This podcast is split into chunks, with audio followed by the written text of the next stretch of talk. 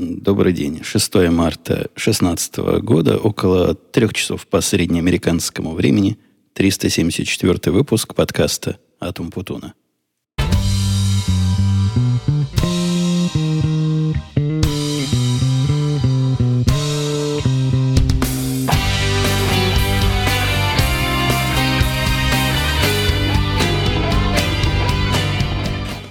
Вчера вечером мальчик прислал, ну, не смс а, знаете, сообщение, которое между телефонами ходит, между айфонами. Такой месседж прислал, в котором приложил фотографию собаки.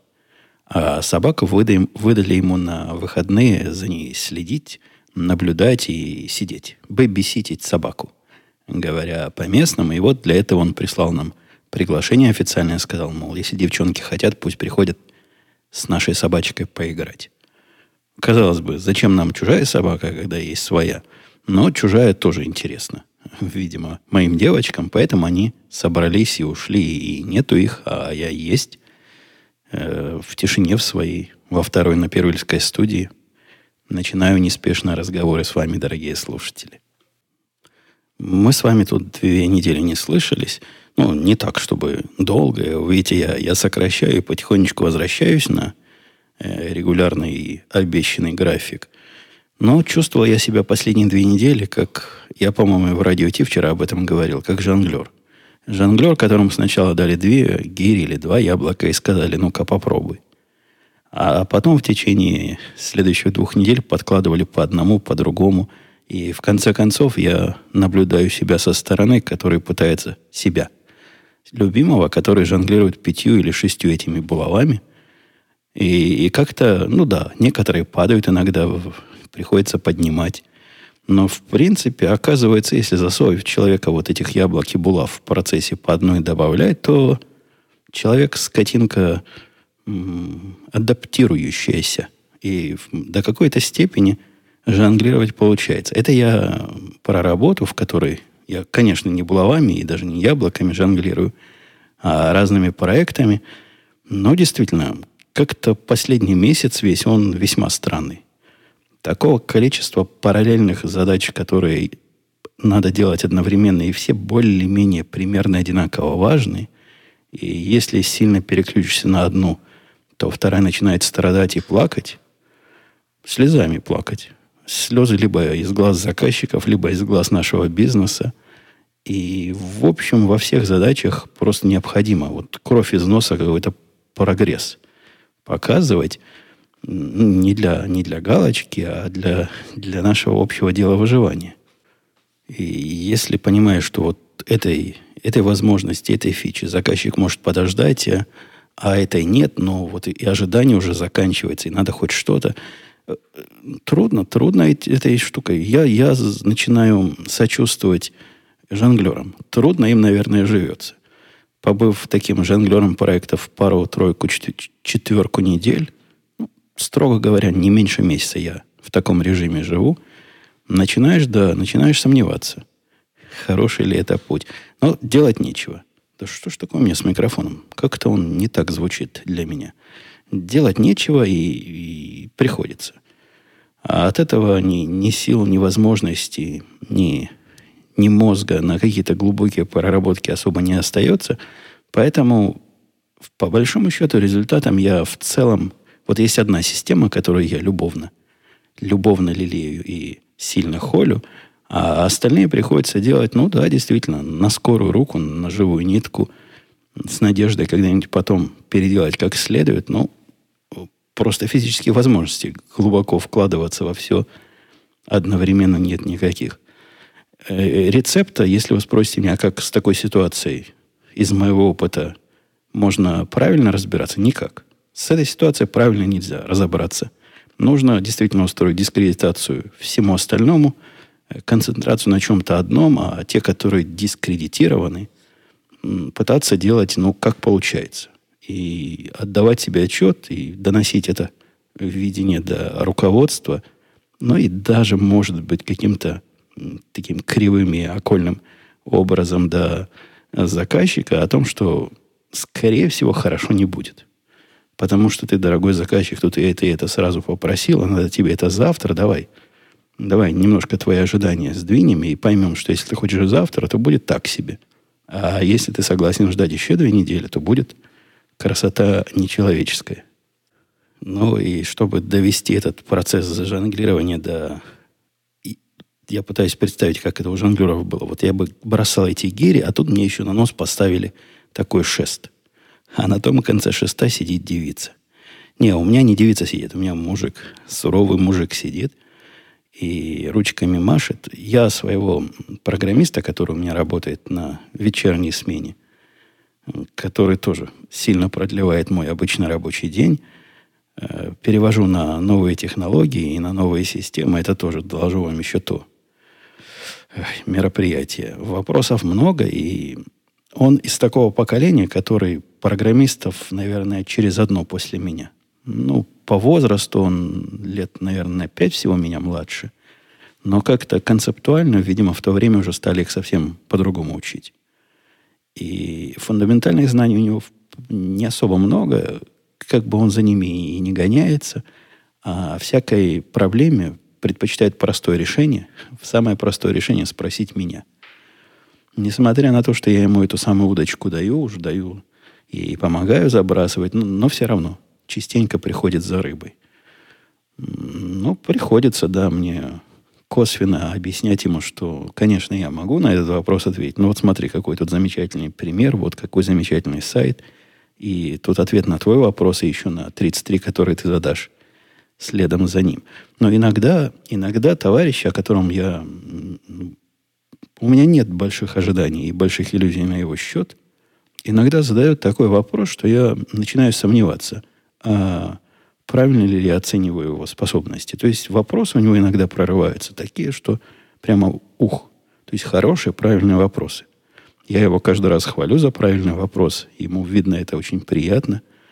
Но да, иногда такое бывает, и, и это не может не радовать. Я как преподаватель, у которого класс 20, там, 30 бездельников, надежда на то, что в голову им что-то вобьешь, нет, и вдруг один какой-то вундеркинд проявляется – и начинает правильно спрашивать, и ты видишь, что э, зерна твои, как ни странно, падают на благодатную почву. У меня один всего в этом классе, но в нем иногда что-то такое многообещающее прорывается. Нежданно-негаданно главной новостью прошедшей недели стало, стал шопинг. Я в Твиттере писал о том, что пошопился, но история началась-то не из желания потребительского пойти чего-нибудь купить. Хотя такое желание, иногда я себя на таком желании ловлю. Надо сказать, что распространение интернета с этим желанием плохо уживается. По-моему, вот этот комплекс пойти по, по что-нибудь пошопить, что-нибудь купить, что-нибудь потребить, несколько сглаживается возможностью сделать это онлайн. То есть возникла у меня какая-то безумная идея купить какую-то ненужную штуку. Но обычно так шопинги выглядят в моем случае. Раньше я делал что? Садился в машину, ехал куда-то, приезжал туда и ходил по магазину, пока не куплю эту бестолковую вещь или какую-то другую бестолковую вещь. Ходя по магазину, я уже понимал, что, в общем, наверное, можно и без этого. Можно, наверное, и не покупать. Но тут на глаза попадается что-то еще более полезное или бесполезное. И в конце концов уходишь с ненужным чем-то в клювике, которое потом, в худшем случае, оседает в моем многострадальном стенном шкафу, который является как раз кладбищем таких э, позывов пошопиться. Ну, не только. Там есть действительно полезные вещи, просто пережили некоторые вещи уже свое время, или новые технологии пришли навстречу. Не думайте, что я такой плюшкин расточитель, который ходит в магазин, покупает и кладет в шкаф. Нет. Кроме того, я давно уже так не... Это, наверное, годы я уже так не делал. Чтобы пойти просто в магазин развлечься. Вы скажете, что для этого теперь Амазон и всякие прочие интернет-места. Так вот, на удивление, они у меня желание просто по, пошопиться там и купить чего-нибудь ненужного полностью отбивают. А там какой-то процесс покупки, на мой взгляд, более он не длинный, он, конечно, короче, быстрее, не надо одеваться куда-то, никуда ехать, но он какой-то более обстоятельный. То есть ты заходишь, смотришь на нечто. Потом начинаешь к этому нечто читать комментарии. Люди там разные говорят, как правило, с первого раза то нечто, что ты хотел купить, оказывается не совсем тем, а есть либо лучшая модель, либо новая модель, которая тоже люди пишут отзывы. И пока ты во всем этом варишься, понимаешь, что можно, наверное, и, и не рисковать, и не покупать этот продукт, о котором, во-первых, там половина отзывов отрицательных, во-вторых, ты не очень представляешь, как ты его прикрутишь к тому, куда собирался прикрутить, и в-третьих, в конце концов понимаешь, что и без него будет так же хорошо, как и с ним. Посему, да, редко у меня получаются бессмысленные походы в магазин, и этот раз тоже не стал исключением. Это был большой поход в большой магазин. Как говорят, это вторая по э, величине покупка, которую делают американцы. Первая покупка – это дом, вторая покупка – это, значит, автомобиль. Нормальные американцы. Я думаю, есть ненормальные американцы, у которых вторая по величине, а может даже и первая по величине покупка будет какие-то элитные штуки. Ну, типа часов за какие-то дикие сотни тысяч долларов. Не знаю, бывают такие или нет. Хотя, скорее всего, тот, кто часы за дикие неадекватные сотни тысяч покупает, наверняка и автомобили покупает за еще более неадекватные деньги. Ну, ну да ладно. К, к нашей теме возвращаясь, сломалась у мальчика машина. Позвонил он мне в прошлой неделе, по-моему, в прошлую субботу. Да, это было в прошлую субботу. Вечером, весь в испуге, папа, папа, все пропало, что же делать? У него на, на выходе из бара, где он запарковал машину, она отказалась заводиться. Его Dodge, Dodge, не помню, как его модель называлась. Ну, в общем, Dodge, который был у него – не захотел заводиться, при этом звучал как ведро с гайками. Вот нажимаешь, я не слышал, но это со слов мальчика, нажимаешь на педаль, он дыр-дыр-дыр, никуда не едет, что там у него скреб, скребежит, кряхтит и, и, и глохнет. Он спросил, что делать. Мы вместе вспомнили, что у него есть же по страховке ну, вот эта машина, которая отвозит эвакуатор. Вспомнил, как эта штука по-русски называется. Эвакуатор. Поэтому связался он со своей компанией, они вызвали, со страховой компанией, через них вызвали эвакуатор, где-то через, наверное, полчаса его уже отвезли в гараж дилеру. На следующий день дилер этот пришел к мальчику, а мальчик пришел ко мне с неутешительными и, в принципе, странными новостями. Я хочу напомнить, что дочь этот его, э, он трехлетний. Три года назад мы вместе его купили, вместе, вот по-реальному вместе. Я был одним из соподписантов. То бишь машина общая формально, поскольку им для выдачи кредита необходима была чья-то приличная кредитная история, а у мальчика на тот момент не было вообще никакой собственной кредитной истории. Так вот, наш, наш общий додж э, сломался, причем таким образом, что они смогли сказать только странное. Они сказали, смотрите, у вас, похоже, износилось сцепление. Несмотря на то, что это дождь автоматический, там какое-то настоящее сцепление есть. Он такой автоматический, с ручкой. В общем, сцепление там честное. И это сцепление, значит, стерло все, и вот настолько стерлось, что ехать дальше нельзя, надо менять сразу же. А кроме того, пообещали, не пообещали, пригрозили сделать еще какую-то правильную проверку, которая будет стоить тысячу долларов, нам будет стоить тысячу долларов – и по результатам этой проверки можно узнать, поломался ли какая-то другая часть машины, транс, связанная с трансмиссией в связи с тем, что сломалось сцепление. И с этого момента хитро. То есть, если там сломалось, если мы раньше знали, мы бы сами сломали. Так вот, если там сломалось, тогда вся эта починка, включая проверку, будет бесплатна. Поскольку гарантия на трансмиссию, по-моему, на 5 лет. А вот если ничего не сломалось, то окажется, что мы заплатили совершенно лишние тысячу долларов. Мы их заплатили, все, это пропало. Кроме того, за починку трансмиссии, не трансмиссии, простите, этого сцепления, это будет еще две с половиной тысячи долларов. В общем, вот такая нешутейная починка машины, которая, если посмотреть, сколько она сейчас стоит, а в цене она падает совершенно чудовищно.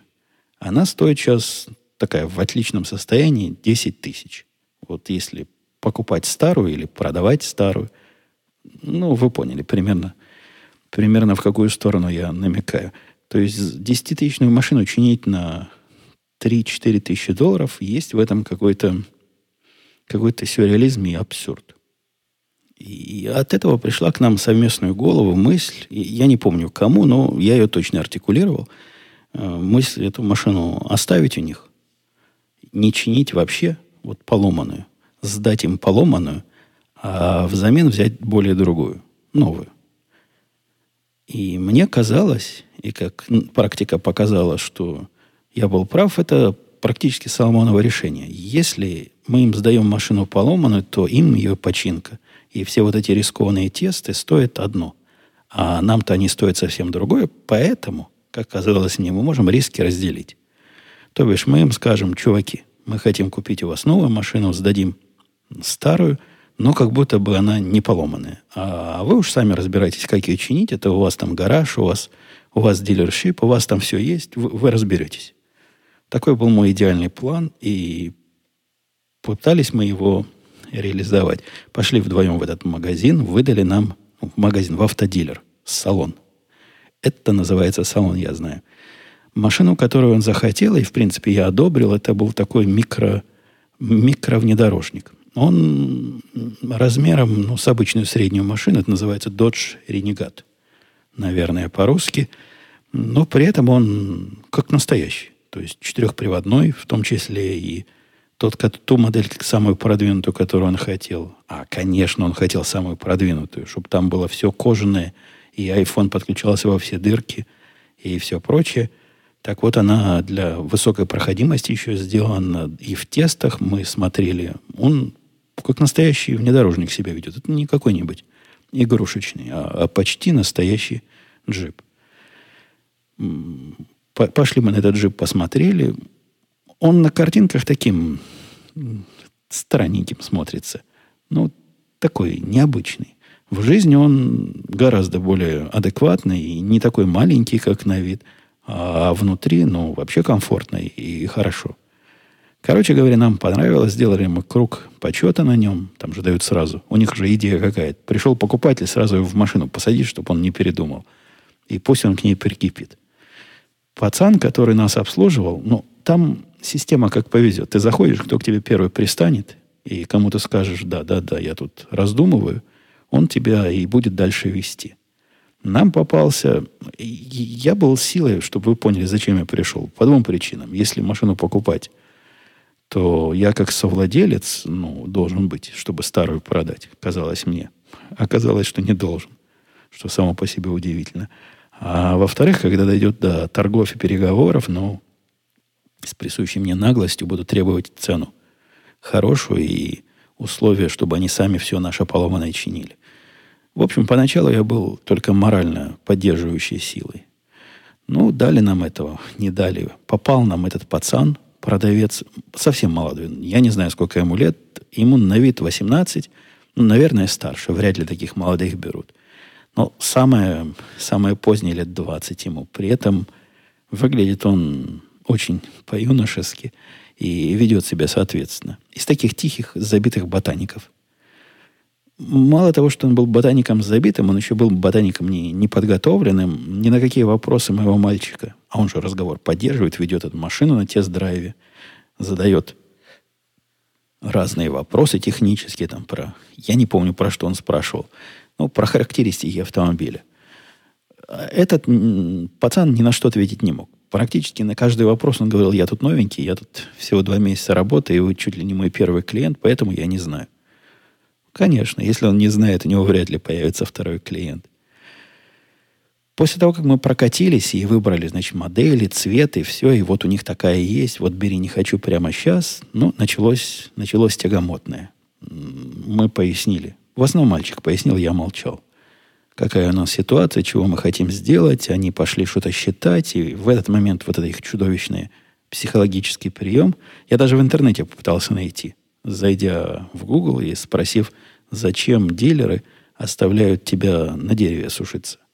У них же система такая, что машину сразу посадить, а как только разговор о цене заходит, нужно встать и уйти. То есть дилер этот встает и уходит советоваться, консультироваться. Я и в прошлый раз, три года назад, когда мы последний раз машину покупали, этому удивлялся. не, невозможно столько там считать. Там пять цифр посчитать. Он уходит в лучшем случае на 15 минут. Это, мне видится, прием. И если среди моих слушателей есть, которые в дилершипах в этих работают, и их учили тайнам, и у них нет контракта о неразглашении, поясните, какая наука психология за этим стоит? Мое предположение, что если человек уже отсидел 15 минут, то вряд ли он вот так легко встанет с переговоров и уйдет, если цена будет ему неподходящей. Короче говоря, ничего у нас не получилось с ними договориться. Они не понимали ситуацию с нашей машиной. Мы, как могли, им объяснили. Цену, которую они выдали, в результате мне показалась смехотворной.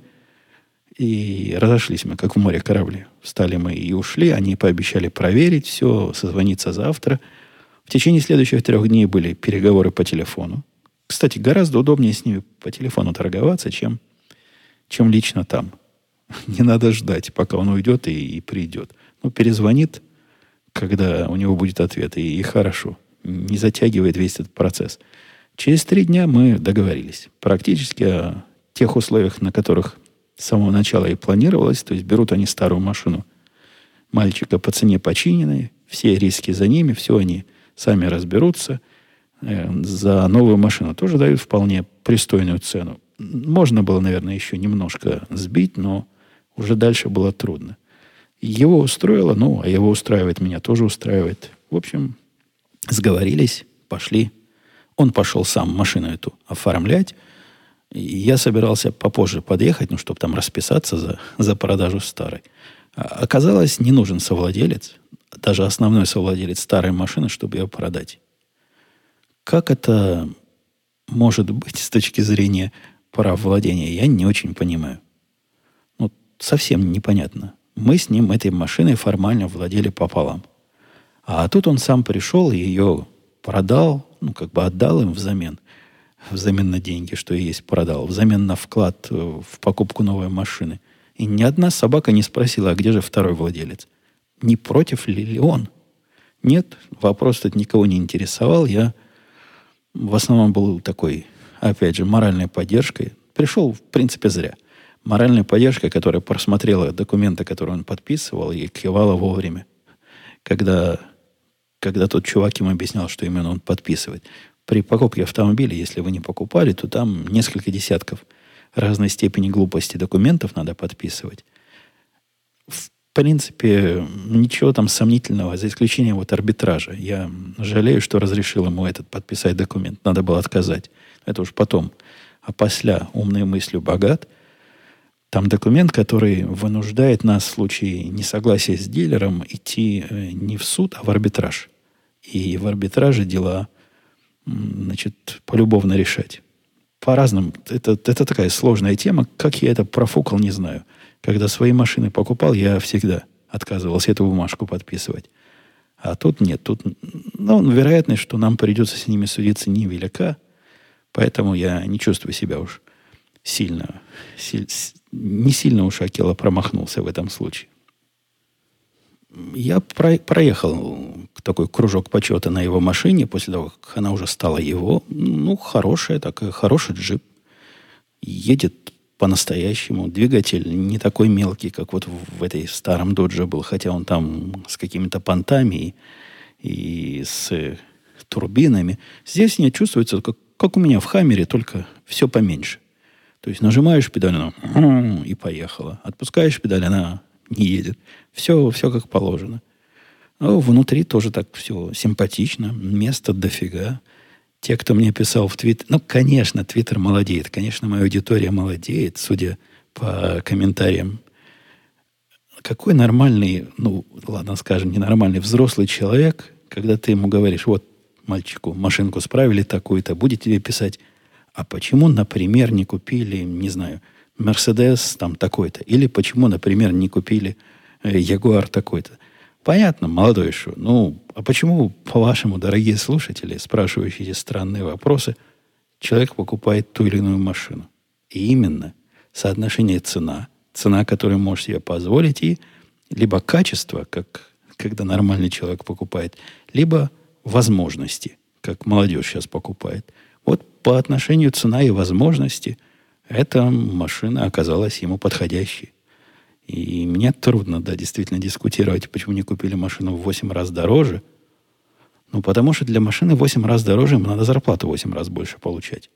Это, я понимаю, мысль непростая, но, но так оно есть. Даже в этой далекой стране Америки, которая на другой стороне земного шара от вас, деньги, вот эти самые доллары, хотя здесь они местные, редко кто печатает самостоятельно. Обычно их зарабатывают тяжелым трудом. Остановив запись на секунду, тут в процессе, чтобы глотнуть глоток кофе, я странное заметил. Обнаружил, что я забыл включить свой бэкап. А, вы знаете, бэкап – это запасная, то есть резервная копия. Это по закону подлости, как только забудешь включить, сразу все, все сломается. И окажется, что он тебе нужен, хотя до этого за последние 10 лет ты им пользовался два или три раза. Не, пронесло. В этот раз, видимо, мой день.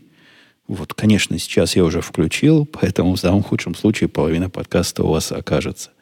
Во-вторых, оказалось, что я выпуск не тот сказал.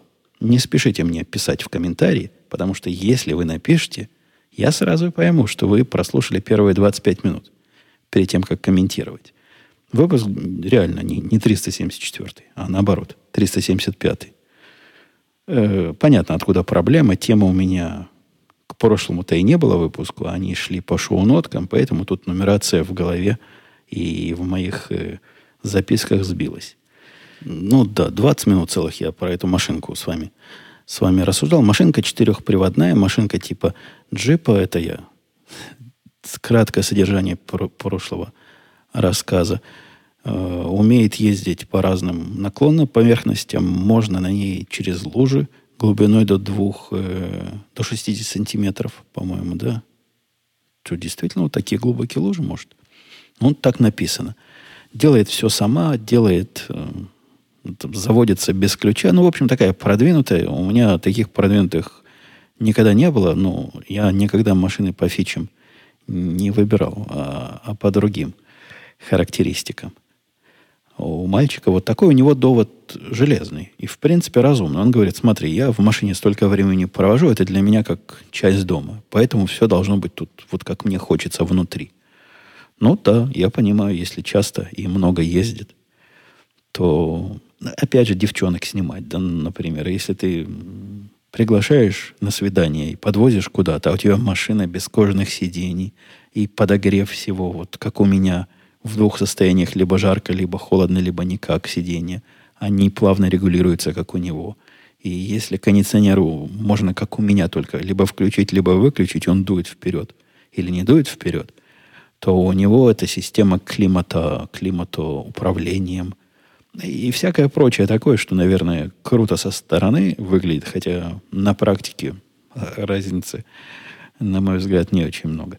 Давайте я к следующей какой-то теме перейду у меня вчера настолько они меня достали, вот они меня настолько достали, что я пошел на их форум и написал грозное сообщение. Написал им, чуваки, у вас есть им, это Дишу, провайдера своего э, спутникового телевидения, и сразу забегая вперед на крики, почему же я их не бросил, но у меня еще контракт с ним не закончился. Вот закончится, я от них непременно уйду.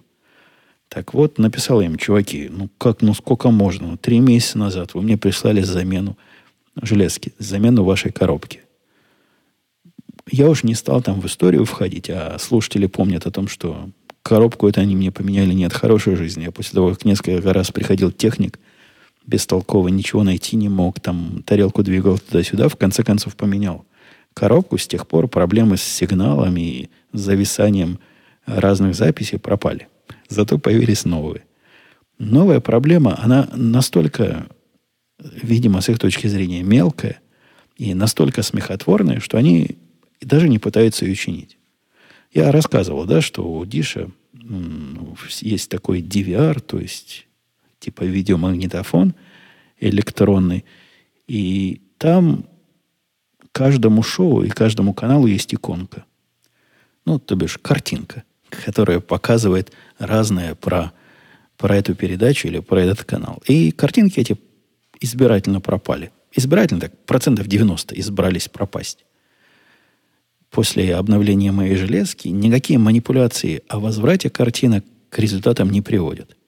Если вам это тоже кажется смехотворным, так напрасно.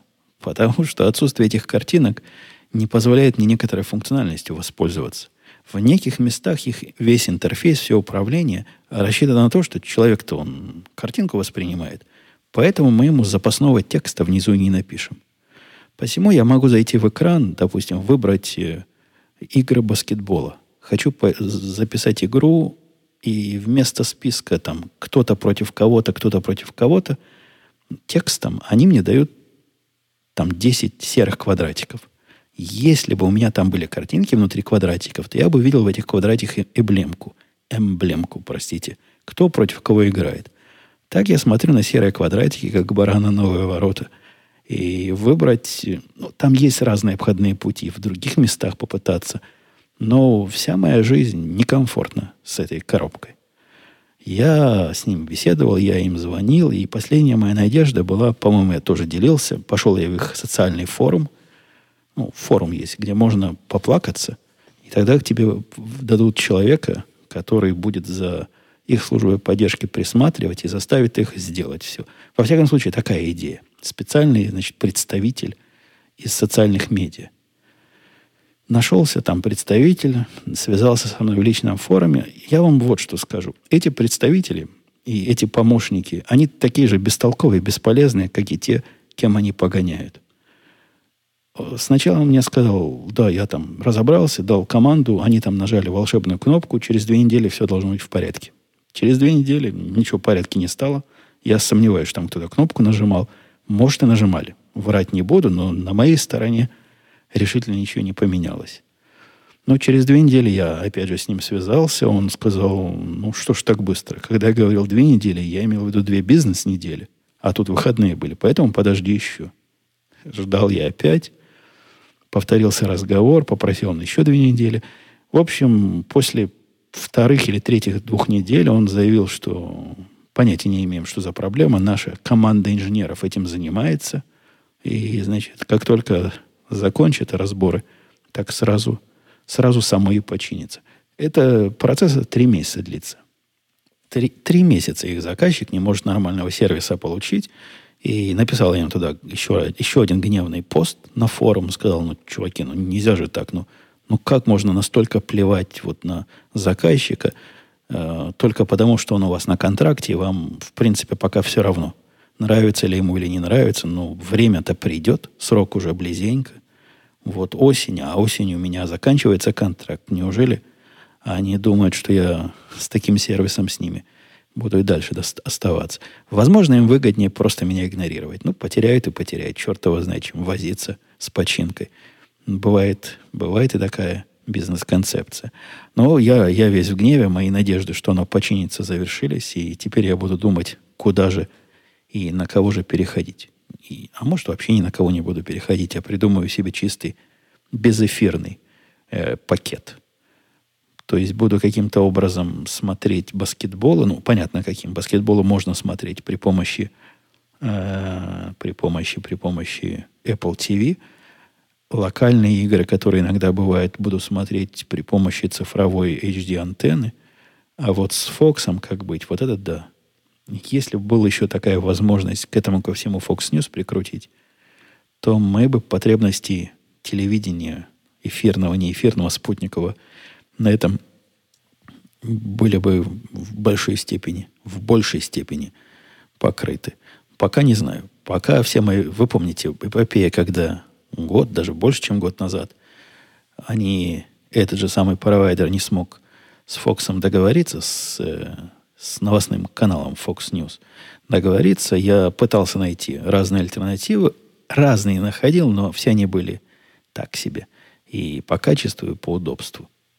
Ходили мы на вечеринку, это уже в январе было, по-моему, где-то к концу января ходили, или, или к середине февраля. Не, по-моему, в январе. Нас же теперь больше. Нас, если в прошлый раз приходили, не помню, сколько людей было, но мы сидели все за относительно небольшим столом. Теперь мы сидели в том же зале, где и раньше, но стол расширили. Но у нас люди добавились.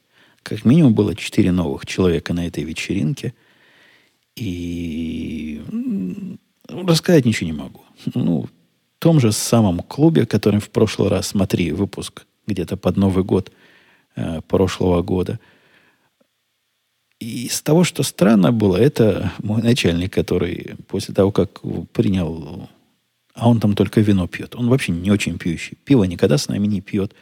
Крепкие напитки я ни разу не видел, чтобы он пил.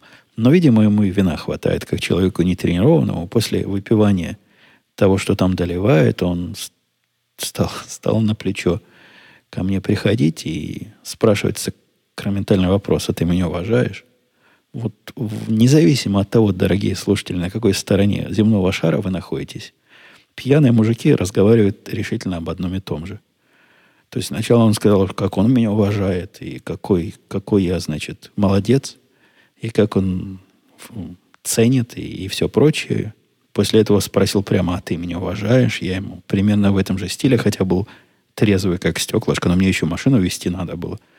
А то количество вина, которое он выпил, мне, по-моему, тоже доливали, но, видимо, организм более тренированный. В общем, по -по поуважались друг с другом, и а до обниманий не дошло. Хотя нет, когда, когда расставались, все там обнимались, но в основном мужчины обнимали чужих женщин, а женщины обнимали чужих мужчин. Это добром не кончилось. Когда один из наших э, работников обнимал мою жену, э, у меня возникли страшные подозрения. Он весь день чихал там и, и кашлял в процессе. И действительно, заразил, зараза, объятием мою жену. Нечего, нечего лезть к чужим женам обнимать. Я ни с кем не обнимался из чужих жен. По-моему, кому-то только ручку пожал так, э, по-феминистически. А вот чтобы с объятиями, поцелуями, не. Это явно не мой стиль. А больше ничего особого не было. Наш э, китаец, косая черта кореец, опять пришел одинок. Хотя я предлагал всеми и в прошлый раз, и в этот раз предлагал нанять ему девушку, чтобы сопровождала на мероприятие. Но не нашел поддержки. Моя рациональная идея, рационализаторская, не нашла горячей поддержки ни у кого. Перед тем, как перейду к темам, я упоминал в начале вот э, новый, вот это мое жонглирование, то, что добавляются гири. Вчера добавилась э, гиря, которая интересна не с точки зрения работы, а с точки зрения э, русских народных сказок, которая, по идее, принесет то не знаю что. И золотая рыбка сделай мне красиво. Начальник наш приехал от заказчика, который, который захотел странного. Но я пытаюсь это перевести, вот это странное. Вот представляете, вам дают задание «сделай омлет». Вот по работе задание «сделать омлет». Ты идешь омлет делать, а тебе говорят, да, мы забыли сказать, что омлет-то сделать, только яиц класть туда никак нельзя. Но должен появиться, получиться омлет с яйцами. Я вот в такой ситуации оказался. Они попросили нас, новый совершенно заказчик, перспективный, попросил нас проанализировать их данные специалисты, не специалисты, а слушатели, которые тут давно сидят, знают, что я могу наши системы как раз анализом разных активностей занимаются. Для того, чтобы понять, какая активность связана с какой активностью, согласитесь, мне надо знать, кто именно эту активность проявил. То есть вся моя задача, ну, в простом таком переводе, понять, что вот активность от э, человека А и активность от человека Б как-то выглядит подозрительно. И мне надо на обоих настучать. Или просто активность человека а сама по себе подозрительна. И нужно, значит, на него донести и, и, и всячески наказать. И вам не будет казаться странным, что если я не знаю, кто А и кто Б, и не могу их между собой разделить, то каким же образом я проведу этот самый анализ? Заказчик этот наш оказался более параноидальный, чем, чем я и чем все остальные. Они отказываются любые Э, идентификаторы выдавать, кто есть кто и кто какие действия совершил, но при этом хотят от нас какого-то адекватного анализа. Мы в таких сложных переговорах с ними, потому что вот бизнес-люди, они понимают, чего они хотят. И в принципе вот эти бизнес-люди, бизнес-заказчики, они, мне кажется, они догадываются, что без знания, кто есть кто, э, вычислить, что кто-то вел себя плохо, невозможно. Ну, надо хотя бы какой-то способ понять, что мне не надо знать, что он это Вася Пупкин. Но мне надо знать, что он это, например, номер один, а кто-то другой это номер два. И понять, что номер один вот делает так, номер два делает так. Ну, вы, вы догадываетесь, да, какие, какие проблемы, какие трудности возникают, если не знать, кто есть кто. То есть бизнес, по большому счету, не против. Но вот отдел компьютерщиков, вот стоит на страже защиты интересов заказчиков. И говорит, не, никогда такого не будет. Никогда такого не было и такого не будет. Мы этих данных вам не дадим. Никакой возможности идентифицировать хозяина того или иного действия вам не будет. А уж как-нибудь, вот это, вот это как-нибудь, вот придумайте как-нибудь. Ну как же я сделаю им омлет без яиц? Хотя, честно говоря, я уже почти придумал, как сделать. Но результат получится так себе. Поглядим, удастся ли продавить со стороны бизнеса их техников, чтобы они не занимались глупостями и не заставляли заниматься этими глупостями меня. А пока, да, пока я в процессе изготовления этого самого странного омлета. На самом деле, последнее, пока не, не перешел к темам наших, ваших, нет, наших, моих, моих комментаторов и слушателей, пришло ко мне письмо, которое обычно такого рода сообщения приходит на телефон по экс, экстренному каналу. Э, и я не знаю, это способность телефона самого или какая-то оператора или сети, но на телефоне могут выскакивать разные экстренные э, предупреждения. Например, сейчас наводнение будет, или гром с молнией, или вот у вас торнадо проходит. Такое выскакивает. Иногда бывают сообщения о похищениях детей или пропаже детей тоже. Редко, но бывает. А тут пришел имейл примерно такого же содержания, мол, мальчик, которого зовут... Как-то странно его сразу звали. Сейчас я посмотрю. И Кристиан Гурера. Мальчик Кристиан Гурера пропал. Э, там полчаса назад найти не можем. Помогите, помогите. я его так пропустил через сознание. Я в это время чем-то другим занимался. Но потом решил посмотреть, вдруг на самом деле мальчика увижу. Смотрю, мальчику Пять месяцев написано. Мальчик, думаю, как же, мальчик пять месяцев. Возможно, я не помню, как мальчики пяти месяцев себя ведут. Но, по-моему, в пять месяцев они вползти еще даже не могут. Меня этот диссонанс немного удивил, хотя ни на какие особые подозрения не навел. Ну, думаю, пропал Кристиан Гурера, ну, мало ли, мальчик. Через час где-то он нашелся. Причем нашелся в пяти милях от дома. Ну да, вы догадались, мальчик оказался собакой. Я каким-то образом, после того, как стал владельцем собаки, подписался на канал этих самых собачников, где они делятся пропажами и находками. Так что пятимесячный мальчик, который на несколько миль отполз, оказался все-таки не, не фильмом ужасов, а просто собачьим, собачьим собакой. Давайте, затянувшись наши, будем подводить к темам и к вопросам, к темам слушателей, и к вопросам от них же. Евгений писал ZZT. Привет. Опять у меня вопрос, навеянный товарищем Росновским. как ты относишься к американскому футболу? Не так давно Артем говорил о том, что футбол ему очень, а баскетбол, мол, скучный. Я даже предлагал ему тему как шонут к вашему общему выпуску, но боюсь не дождаться. Вы будете, зизите, дорогой, смеяться, но у меня подобный разговор вот как раз происходил недавно. Э, все мои коллеги, кроме меня, из тех, кто смотрит спорт, есть два человека, которые увлекаются просмотром спорта. Наша тетка, она вообще крутая в спорте. У нее, она совладелец футбольной команды, американской футбольной команды. Не высокой лиги, но какой-то такой, серьезной команды. Они там рассказывают, как они игроков покупают, продают. Там вот в этой лиге игроки продаются, покупаются по полмиллиона долларов. Вот какая-то такая не самая маленькая лига.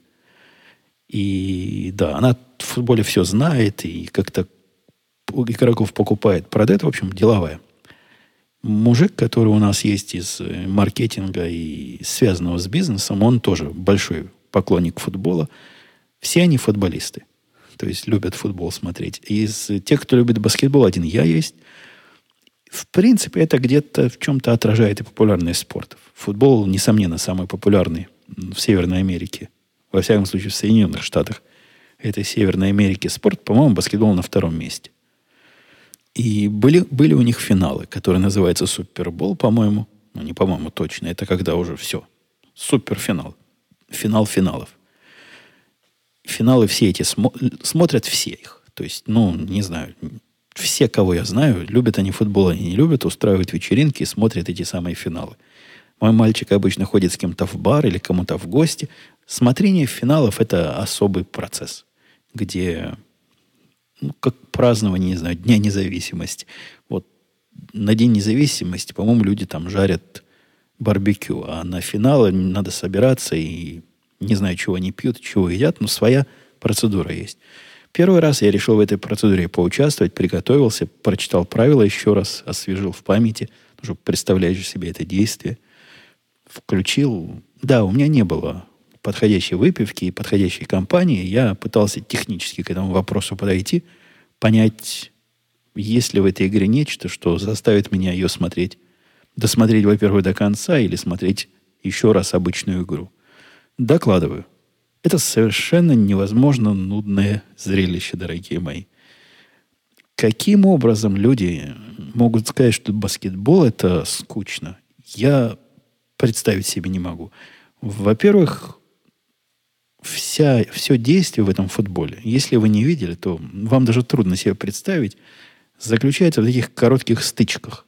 То есть они как-то стали, набычились, побежали, раз, 10 секунд, конец. После этого они там идут совещаться, по-моему, секунд 30, и еще раз. Набычились, побежали, мяч бросили, конец. То есть активность действия, активность бездействия, периоды активности и периоды бездействия у них сравнимы. Они скорее делают ничего, чем делают что-то. Игра такая, в этом смысле пересекается в моем понимании с бейсболом, где в основном ходят себе, чешут все, а время от времени кидают мяч. Неторопливая. Футбол мне показался очень неторопливой игрой вот, в среднем. Хотя есть контрасты, когда все-все происходит, а потом ничего не происходит. Когда все происходит, я не знаю, это какой в глаз надо, чтобы понять, что, что там именно произошло. То бишь, глядя баскетбол, я могу следить за ситуацией с десятью игроками, понимаю, чего они делают, зачем. И очень редко для того, чтобы объяснить, э, что произошло, надо какую-то перекрутку и замедленную съемку. В футболе, похоже, это делается всегда. То есть они побежали 5 секунд, кого-то там сбили, кто сбил, кого сбил, какая там была идея. Мне кажется, ими самим. И любителям этого футбола понять трудно, потому что после каждого такого забега они показывают медленный повтор, чтобы ты мог, значит, рассмотреть, что там и, как там и, и куда они бежали. Показалась она мне бессмысленной. Эта игра скучной, медленной, малорезультативной – и я не понимаю, как, как кто-то может сравнивать это с баскетболом. Ну, это как сравнить... У меня даже нет никаких аналогий, как что и с чем сравнить. Это, в моем понимании, вещи абсолютно несравнимые. И прекрасная интеллектуальная игра баскетбол вот с этим беганием и толканием. В этом бегании и толкании есть еще одно, чего, мне кажется, может отвратить вновь пришедшего зрителя. Это какая-то абсолютно безличностная игра. То есть баскетбол – это игра личности. И эти личности, возможно, и футбол такая же, я не спорю. Но ты знаешь, кто эти люди. Ты видишь их. А тут они все бегают, все на одно лицо. Они все бегают в одинаковых касках, в одинаковых этих масках, в одинаковых решетках на мордах. Наверное, ты их по походке сможешь узнавать, если у тебя есть определенный опыт. Но выглядит это как какая-то толпа несется, какой-то чувак бросает, какой-то чувак ловит. Кто все эти люди? Какая у них история? Не, не, не то. В баскетболе вот я вижу, он человек, он без маски обычно бежит. Его легко узнать. А там нет, там только по номеру. Хотя я даже не помню, есть ли там номера. Ну, наверняка есть. Как-то-то специалисты распознают, кто бросил и, и кто поймал. Добрый день, Евгений. Писал Волос 86. Э, не устаю говорить спасибо за подкаст. Расскажите немного более подробно, как вы готовите мясо. Процесс разогрева и жарки понятен. Интересует, какое мясо покупаете, какой толщины и размеров нарезать. Так жена покупает мясо в магазине, а оно там нарезано до нужной толщины и до нужного размера. При каких температурах разогревать и жарить? Ну, про разогревать я рассказывал. 200 по Фарен... 240 по Фаренгейту, по-моему, 170-180 по Цельсию. Ну, проверьте сами. 240. Это цифра, которую я даю. Э, греть его минут 40. Хорошо бы в этой духовке на такой температуре. А жарить, собственно, при самой большой, которую ваше устройство, на котором вы жарите, может дать самую, самый разогретый гриль, какой можно себе представить пару минут, если вы любите э, не совсем сырое, или по минуте с каждой стороны, если вы, как я. Э, нужно ли предварительно мариновать в чем-то, как шашлык? Да вы что, с ума сошли? Никакой мариновки. Поперчить, посолить, причем густо поперчить и густо посолить, больше, чем вам кажется надо. Надеюсь, понятно, что перчить надо не, не красным перцем, а черным. Э, ну, собственно, и все. Это надо делать до того, как закладываете в духовку. Очень-очень просто. Добродум спрашивал вопрос, который мою жену немножко повеселил. Он потом, как ваши импланты поживают? Не болят, не выпадают, не доставляют неудобств? Какую фирму-изготовитель вы себе ставили? Предстоит себе поставить, хотелось бы знать ваше мнение на сей счет. Э, жену повеселил факт вот э, предположения, что потребитель в моем лице настолько знаком с рынком изготовления имплантов – не, вы себе, дорогой Добдарум, плохо представляете, как этот процесс устроен. Никакой фирмы, никакого производителя, ничего такого я не выбираю. Я выбираю врача по каким-то причинам, которому решил по тем или иным причинам доверять. А уж этот врач мне поставит такие импланты, какие, какие мне подходят и какие я себе могу позволить. Какие там фирмы бывают, какие производители. И идея, чтобы я сам эти, допустим, импланты где-то купил и принес их в клювике доктору, действительно немножко забавная. Нормально поживают, не выпадают, не, не доставляют неудобств. Хотя коронки, которые поверх них, там вот этот материал типа цемента, как они заполнены внутри, просел, и они начали пошатываться. Я уже ходил с этой проблемой к, к доктору. Он обещал их выкрутить и переклеить, и переставить. Ну, они не считали... Импланты нормальные. Это не импланты, это просто сверху коронки. Уже черт знает, сколько стоят. Да нет, работают. Чувствуются как свои. Какие они неудобства могут доставлять. Я даже не очень представляю. Давно не слышали про всякие гаджеты, писал Иван Корявин. Коржавин, простите. Что там новенького? Да ничего. Новенького ничего, за исключением того, что сегодня пришел новый гаджет – я купил себе, как он называется, э, такой записыватель, по-моему, Zoom H2N или H4N, какой-то продвинутый Zoom для компактной записи. У меня тут есть на него определенные планы, которые я пока не буду рассказывать. Но устройство очень приятное. За деньги, сколько он стоил, там 150, по-моему, долларов, эти зумы всегда удивляют тем, что за такую цену ты ожидаешь качества похуже качество звука, качество продукта, обычно они, ну, такой сюрприз-сюрприз. Включаешь, оно работает лучше, чем ты от него ожидал, и даже лучше, чем надеялся. Э, ну, собственно, все. А, еще Иван, Корж... тот же самый Иван Коржавин, его позабавило про эхо Москвы другим комментарием. Получается, пока эти утырки блеяли свой обычный бред, но про рашку, то выглядели экспертами. Какой там молодой Иван Коржавин, судя по лексикону. Утырки, блеяли, прорашку. Либо просто человек с бедным словарным запасом. И вдруг внезапно пересеклись где-то с вашей действительностью, бросилось в глаза. Хы, пишет дальше Иван. Неужели вывод, что в чем-то не ошибается, а не в ДНК проблема?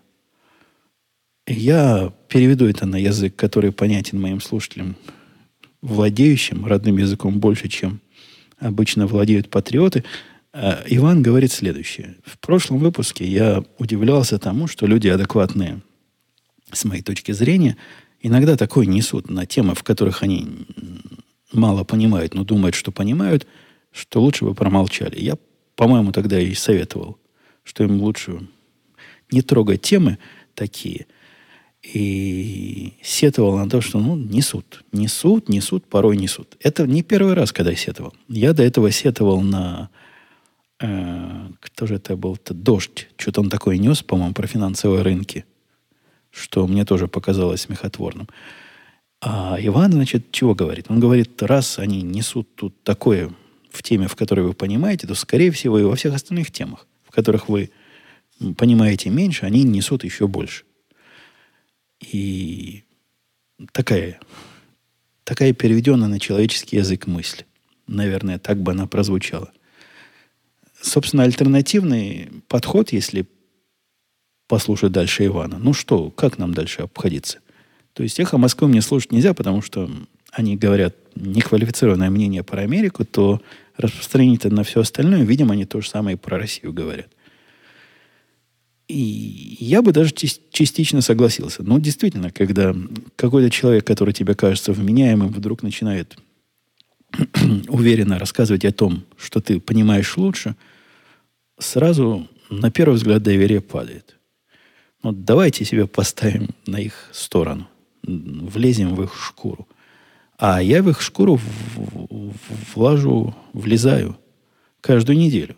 В подкасте не в этом, но в другом, где мы обсуждаем разные технические темы, иногда приходится додумывать, иногда приходится от себя э, приговаривать. Иногда не получается вовремя донести, что это додумка, придумка, и ты не очень понимаешь тему, на которую ты сейчас пытаешься высказываться, потому что много всего – на все темы, о которых мы говорим, быть экспертами всем было бы трудно.